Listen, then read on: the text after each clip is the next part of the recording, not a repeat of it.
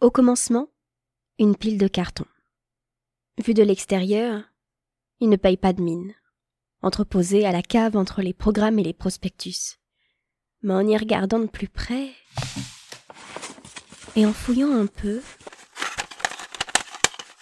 on découvre bientôt que ces cartons recèlent un trésor, des centaines de cassettes audio.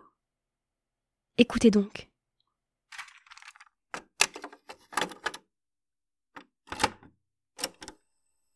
Cette première rencontre de l'histoire, qui, selon les rumeurs euh, venant des uns des autres, euh, a été, je crois, une réussite, à la fois euh, scientifique et populaire.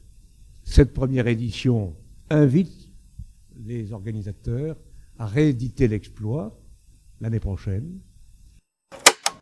Cet enregistrement, daté d'octobre 1998, provient de la toute première édition des Rendez-vous de l'Histoire. Les rumeurs ignoraient alors que le festival aurait de si beaux jours devant lui, renouvelant l'exploit depuis plus de 25 ans. Dès son origine, les organisateurs des rendez-vous de l'histoire ont eu le souci d'enregistrer les conférences, les tables rondes, les débats d'actualité, les présentations d'ouvrages et autres échanges qui animent le festival. Par goût de l'archive, sans doute, par fibre historienne, c'est certain. Depuis 1998, les éditions se sont succédées, les interventions se sont multipliées et les voix de milliers d'intervenants ont été collectées.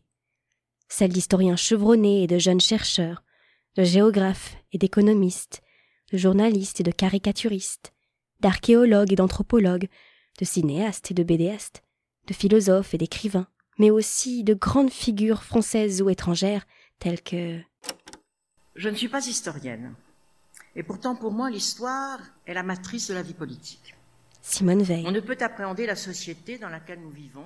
Ce n'est pas une mince liberté qu'on défend Robert Badinter. quand on défend la liberté des historiens et la liberté de l'histoire. Un certain nombre de questions. D'abord, la première, y a-t-il une cause des femmes? Gisèle Halimi. Et si oui, comment se mesure-t-elle? Est-ce qu'elle fait partie de l'histoire des femmes?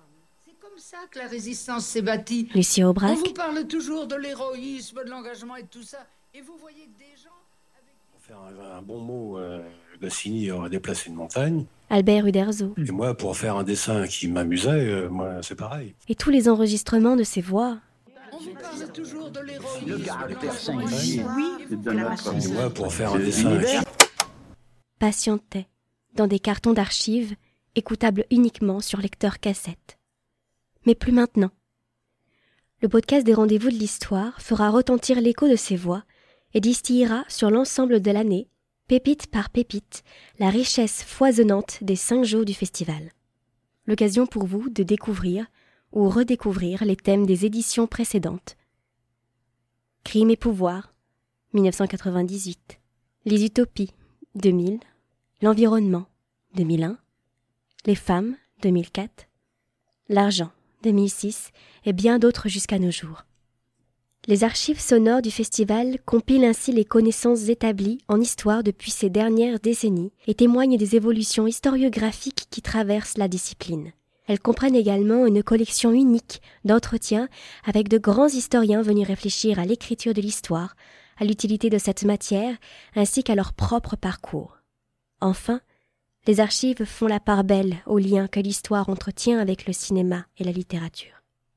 Si l'ambition du festival est d'éclairer le présent à la lumière du passé, il propose également une multitude d'interventions issues des sciences humaines qui permettent d'analyser notre société sous un angle économique ou sociologique, géographique ou géopolitique, qui ne manqueront pas de nourrir ce podcast.